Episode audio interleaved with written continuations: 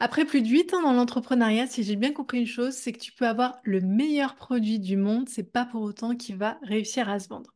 En fait, la vente, c'est toute une synergie d'action, de posture et de marketing qui vont faire en sorte que ton produit ou ton service, il va fonctionner, il va matcher avec ton audience et il va se vendre. Donc dans cet épisode, je vais t'expliquer comment développer tes ventes et générer plus de revenus grâce au marketing en ligne, mais pas que. C'est parti.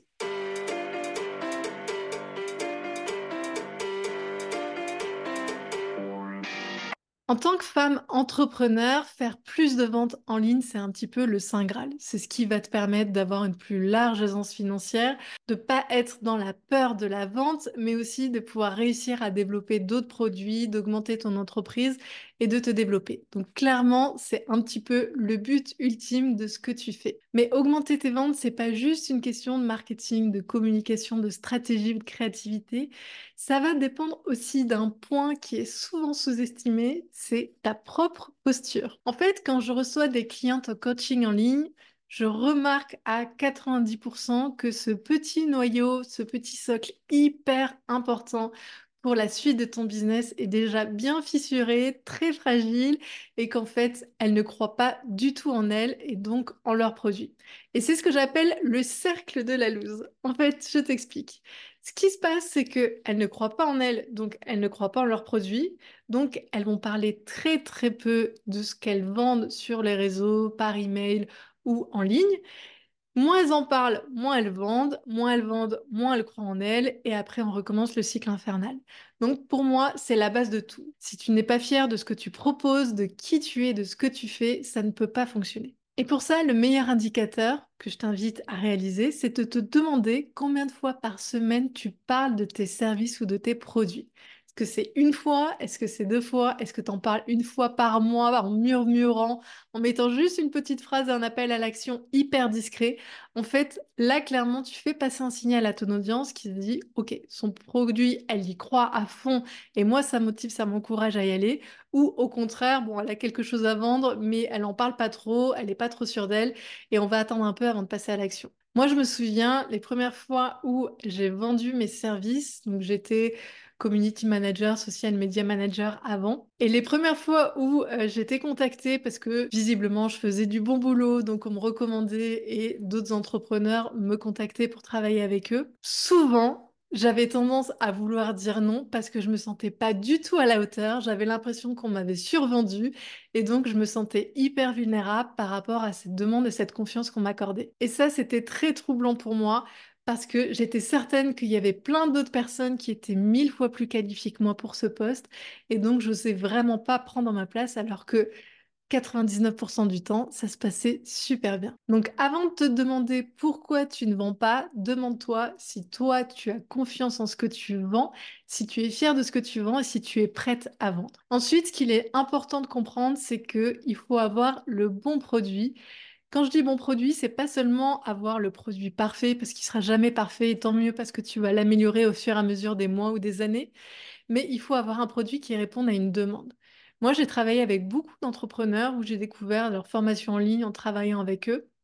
Et en fait, je réalisais la valeur de ce qu'ils proposaient au moment où je découvrais leur formation. C'était des pépites, ils changeaient littéralement la vie des gens, sauf que dans leur communication, ça transparaissait pas. Ils avaient une modestie dans ce qu'ils faisaient, et puis pour eux, c'était normal de proposer ça, alors qu'en fait, c'est quelque chose d'assez inhabituel et d'assez révolutionnaire. Le problème, c'est qu'avec cette posture, ils ne pouvaient pas transmettre le bon message à leur audience en leur expliquant en quoi ils pouvaient les aider, en quoi ce qu'ils faisaient révolutionnerait leur vie, leur business, leur activité, et donc comment ils répondaient à un vrai problème. Ce que j'ai constaté aussi pour beaucoup d'entrepreneurs, c'est que souvent on emploie un vocabulaire hyper spécifique. Alors, il y a le syndrome de l'expert, ce qu'on appelle le syndrome de l'expert, qui consiste à, pour montrer qu'on est légitime, employer tout un champ lexical ben, digne d'experts et de spécialistes, sauf que ce champ lexical, ta communauté et ton audience, ils ne le connaissent pas du tout. Donc résultat, quand tu vas parler euh, d'anamnèse, de choses hyper high-tech, développées, etc., c'est bien si tu t'adresses à une communauté de professionnels, mais si tu t'adresses à monsieur tout le monde et au commun des mortels, bah, ton message, il va passer au-dessus parce qu'en fait, ils n'en comprennent pas la moitié. Essaye toujours d'éduquer, d'essayer de faire comprendre ce que tu fais, de les embriquer dans ton univers pour pouvoir avoir le message le plus impactant possible. En fait, une fois que tu as ton produit, ce qui est primordial, c'est de montrer le problème que tu résous et la projection du résultat que tu vas obtenir avec ton produit. Et à partir de ces deux points, oui, ce sera plus impactant et oui, ta cible va comprendre en quoi tu vas pouvoir les aider. Un autre point qui est très très important, c'est ta propre histoire. Moi, quand je me suis lancée il y a quelques années, donc j'ai démissionné de mon CDI, je me suis expatriée, j'ai créé une, entreprise à l'étranger, donc autant te dire que la jauge de peur, elle était à son maximal.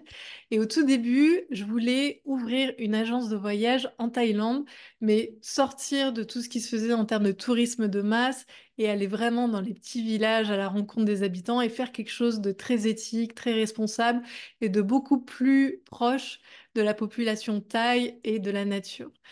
Et quand j'ai abordé ce sujet avec certains proches, heureusement pas tous, certains m'ont dit non mais des agences de voyage en Thaïlande, il y en a plein, personne t'attend, et donc en quoi tu vas pouvoir te différencier et qu'est-ce qui te fait croire que ça va fonctionner?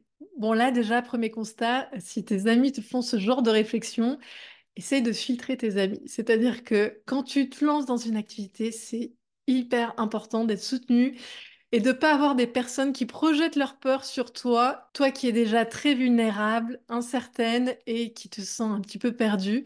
Essaie de t'entourer de personnes qui vont t'inspirer, te tirer vers le haut et te motiver. Premier point. Deuxième point, bien sûr qu'il y a des concurrents et c'est très bon signe. En fait, le fait qu'il y ait des concurrents, ça te montre qu'il y a un marché, qu'il y a une cible et qu'il y a quelque chose à développer autour. Après, on ne demande pas de faire exactement pareil que les autres. Inspire-toi de ce qui existe déjà et fais mieux. On a tous une histoire, on a tous un recul, une vision différente et c'est ça qui fait notre plus grande force. Et c'est là-dessus que je voulais rebondir. C'est-à-dire que moi, je sais que j'ai une histoire qui m'est propre, qu'aucun concurrent au monde ne pourra me voler, ne pourra copier, parce que ce que j'ai vécu, je suis la seule à l'avoir vécu avec ma façon, ma personnalité, avec mon entourage, avec ma vision du monde. Et tout ça fait qu'aujourd'hui, je crée des choses, que j'ai un contact avec les personnes qui m'est propre et qui m'est unique. Et quand tu crées un business en ligne, c'est très important que tu puisses aussi jouer sur ton personal brand, c'est-à-dire ta marque personnelle. Qui tu es? Pourquoi tu fais ça aujourd'hui? À quel moment de ton histoire personnelle ça fait écho? Est-ce que c'est quelque chose qui répond à une problématique que tu as eue, de tes proches, de ta famille? Est-ce que c'est quelque chose qui te passionne depuis toujours? Est-ce que tu as déjà une expérience sur le sujet? Tout ça, ce sont des petites briques qui vont créer ton personal branding. Et je dis souvent à mes clientes que ce dont elles veulent le moins parler, et ce qui est le plus impactant. Et ça, c'est très vrai et à chaque fois, je peux l'identifier. Des fois, tu as honte, tu es un petit peu pudique, c'est normal, et il y a des choses sur lesquelles tu veux pas creuser et en fait, c'est la raison d'être de ton business. Et je t'invite vraiment à l'identifier parce que l'entrepreneuriat, je vais un petit peu te spoiler, mais c'est vraiment pas un long fleuve tranquille. Il y a des hauts, il y a des bas. Il y a des jours où tu vas être ultra motivé, d'autres jours où ça va être difficile, où tu vas vouloir tout abandonner et dis-toi bien que c'est normal. Mais si tu ne sais pas la raison d'être de ton business, pourquoi tu es là aujourd'hui, pourquoi tu m'écoutes, eh bien, ça va être compliqué par la suite de pouvoir te redresser dans ces moments de down.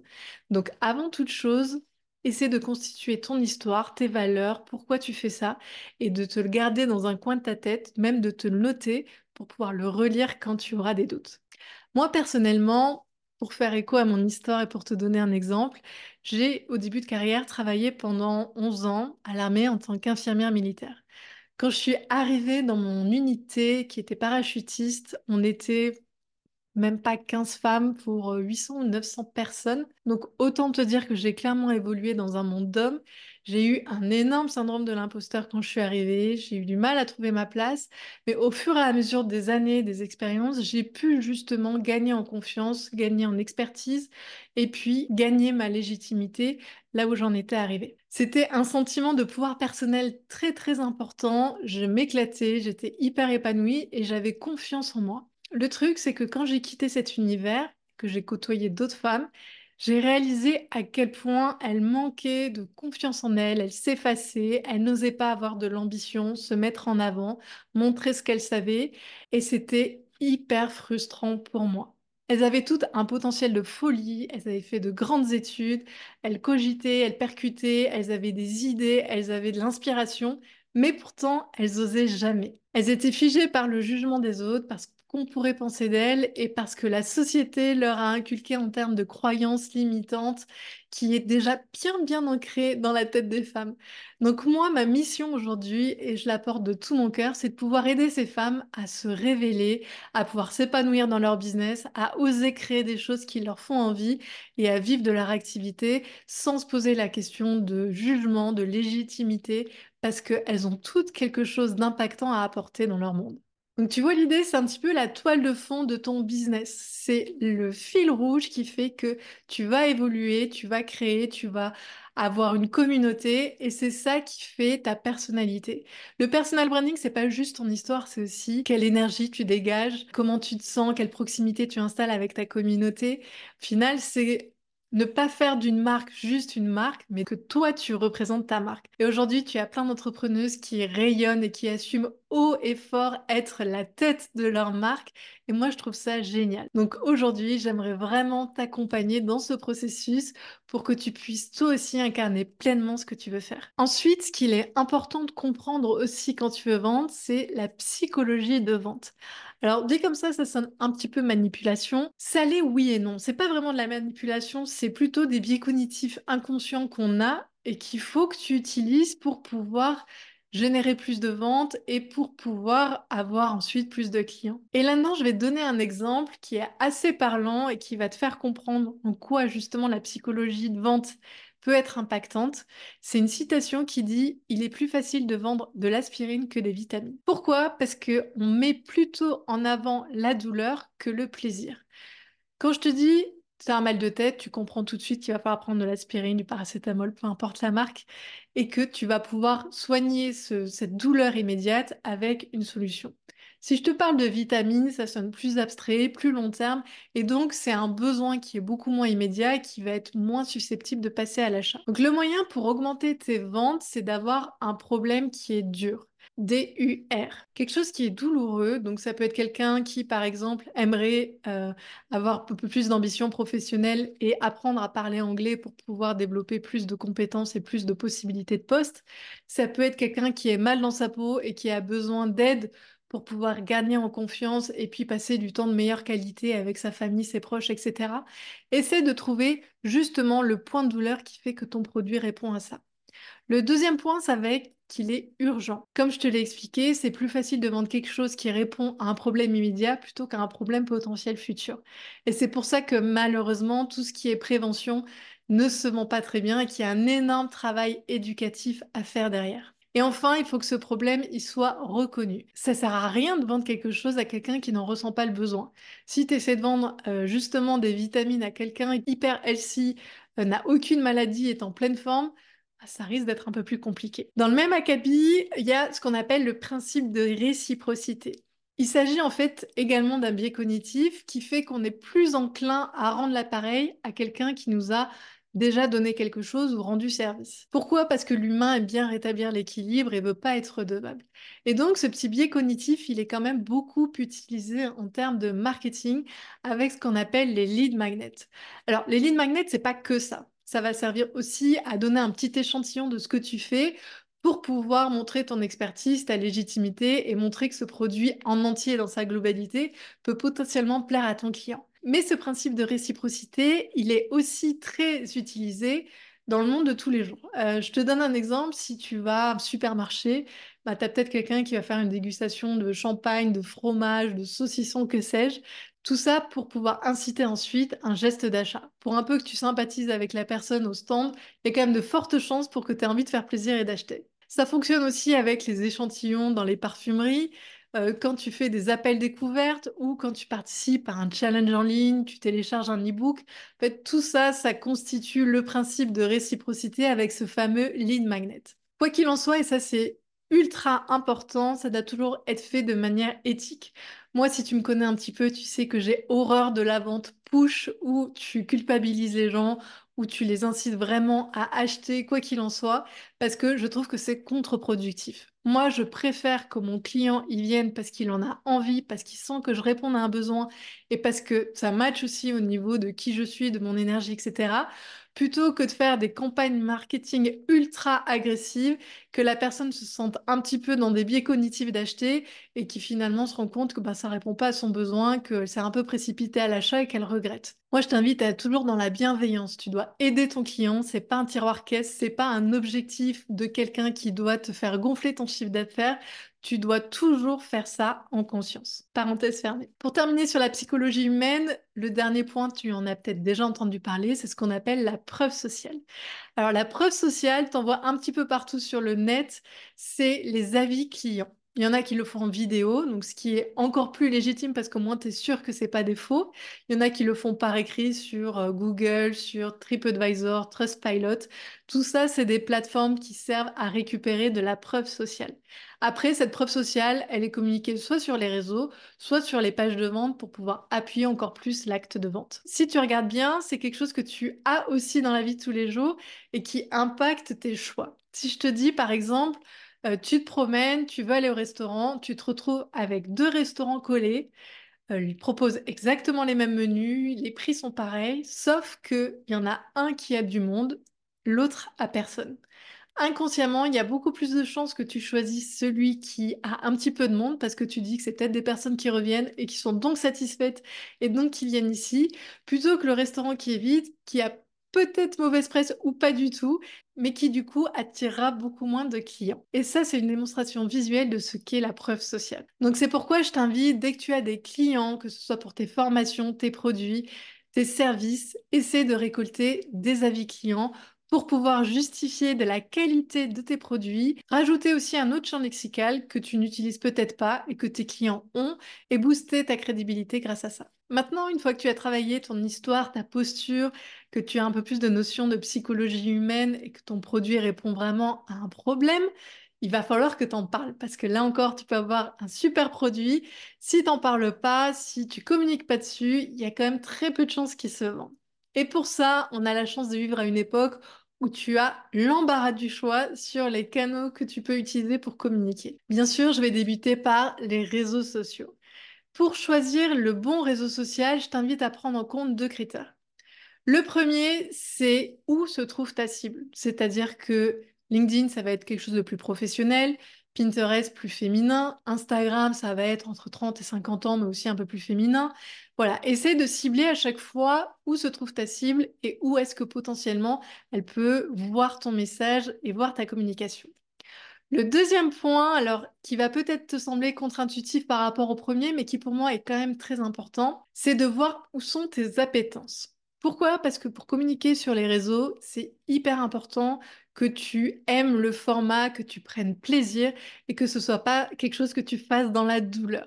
Donc si par exemple tu détestes faire des vidéos, ben, commence pas à aller sur TikTok où tu dois faire vraiment beaucoup de contenu parce qu'au bout d'une semaine, tu vas être dégoûté, ça va pas te plaire et donc tu vas pas du tout être régulier. Si à l'inverse, tu te dis, bah, moi j'aime bien le format photo, peut-être plus infographie, ben, dans ce cas, tu vas aller plutôt sur Pinterest, sur Instagram, tu vas essayer de trouver d'autres alternatives. Mais essaie de voir déjà toi quelles sont tes appétences par rapport aux différents formats des réseaux sociaux. Après, sois aussi indulgent avec toi-même. Tu vois, moi par exemple, j'ai longtemps reculé le format vidéo parce que je me prenais la tête avec le matériel, il fallait... Donc là, effectivement, j'ai un beau micro, mais je filme avec mon iPhone, je suis par terre, je me suis pas pris la tête avec le setup et vraiment j'ai à cœur de faire les choses le plus simplement possible. Moi personnellement, je sais que c'est quelque chose qui peut me bloquer de passer beaucoup trop de temps à faire toute la mise en place d'une vidéo et donc du coup, c'est quelque chose que je vais procrastiner et que je vais pas du tout aimer faire. Donc là à l'heure actuelle, je simplifie au maximum. Je filme avec Zoom, j'ai mon téléphone portable, j'ai mon micro, il n'y a aucun réglage à faire et comme ça, dès que je connecte tout, c'est parti. Au-delà des réseaux sociaux, bien sûr, moi, je peux que t'encourager à faire un site internet. Et un site internet, on a dans l'imaginaire quelque chose de ultra compliqué, de ultra cher, ce qui n'est pas du tout le cas. Aujourd'hui, je te propose des sites internet à 29 euros par mois. Tu peux avoir une vitrine en ligne. Et je trouve qu'au niveau crédibilité et légitimité, c'est quelque chose de très, très impactant. En fait, il n'y a rien de pire de rencontrer quelqu'un, de dire, bah, tiens, je fais ça, de vouloir expliquer ce que tu fais, de pas avoir du tout de vitrine en ligne, si ce n'est tes réseaux, pour expliquer quels sont tes services, pourquoi tu fais ça, comment acheter, euh, où te trouver si tu es en présentiel avec une carte Google Maps, comment te contacter? En fait, tout ça, c'est ce que te permet un site internet finalement. Donc, bien sûr, il y en a qui vont s'en sortir parfaitement avec juste un tunnel de vente, c'est-à-dire juste avec une page de vente.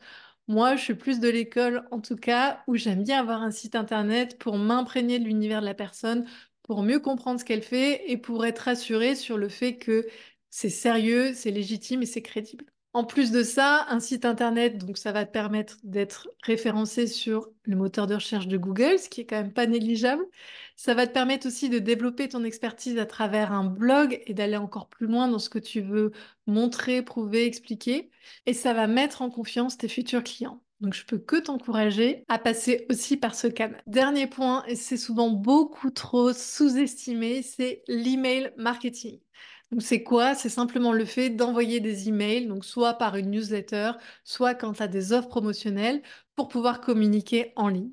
Là, tu récupères ton adresse email soit en mettant un formulaire en bas de page sur ton site internet, soit en proposant le fameux lead magnet dont je te parlais dans le concept de réciprocité.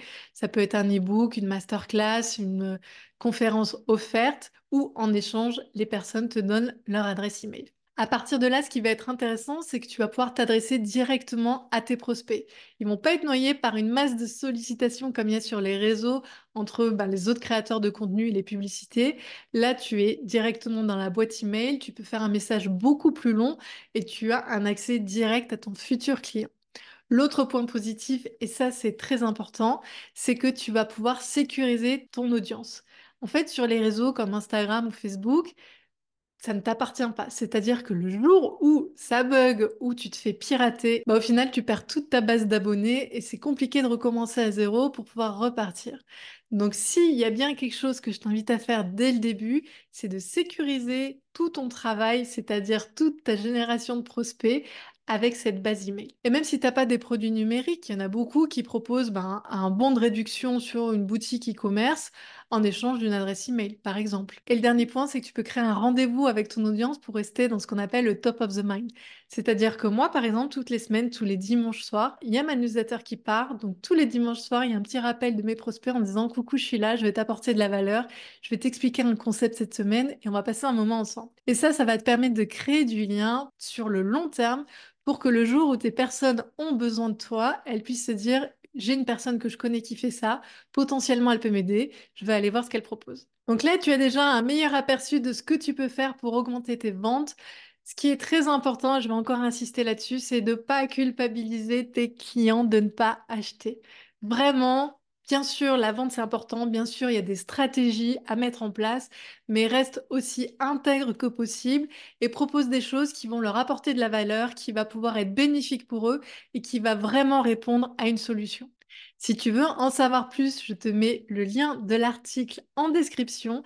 Et si cet épisode t'a plu, je t'invite également à t'abonner pour pouvoir me retrouver chaque semaine pour de nouveaux conseils business. N'hésite pas également à me poser des questions en commentaire pour me dire ce que tu as pensé de cet épisode.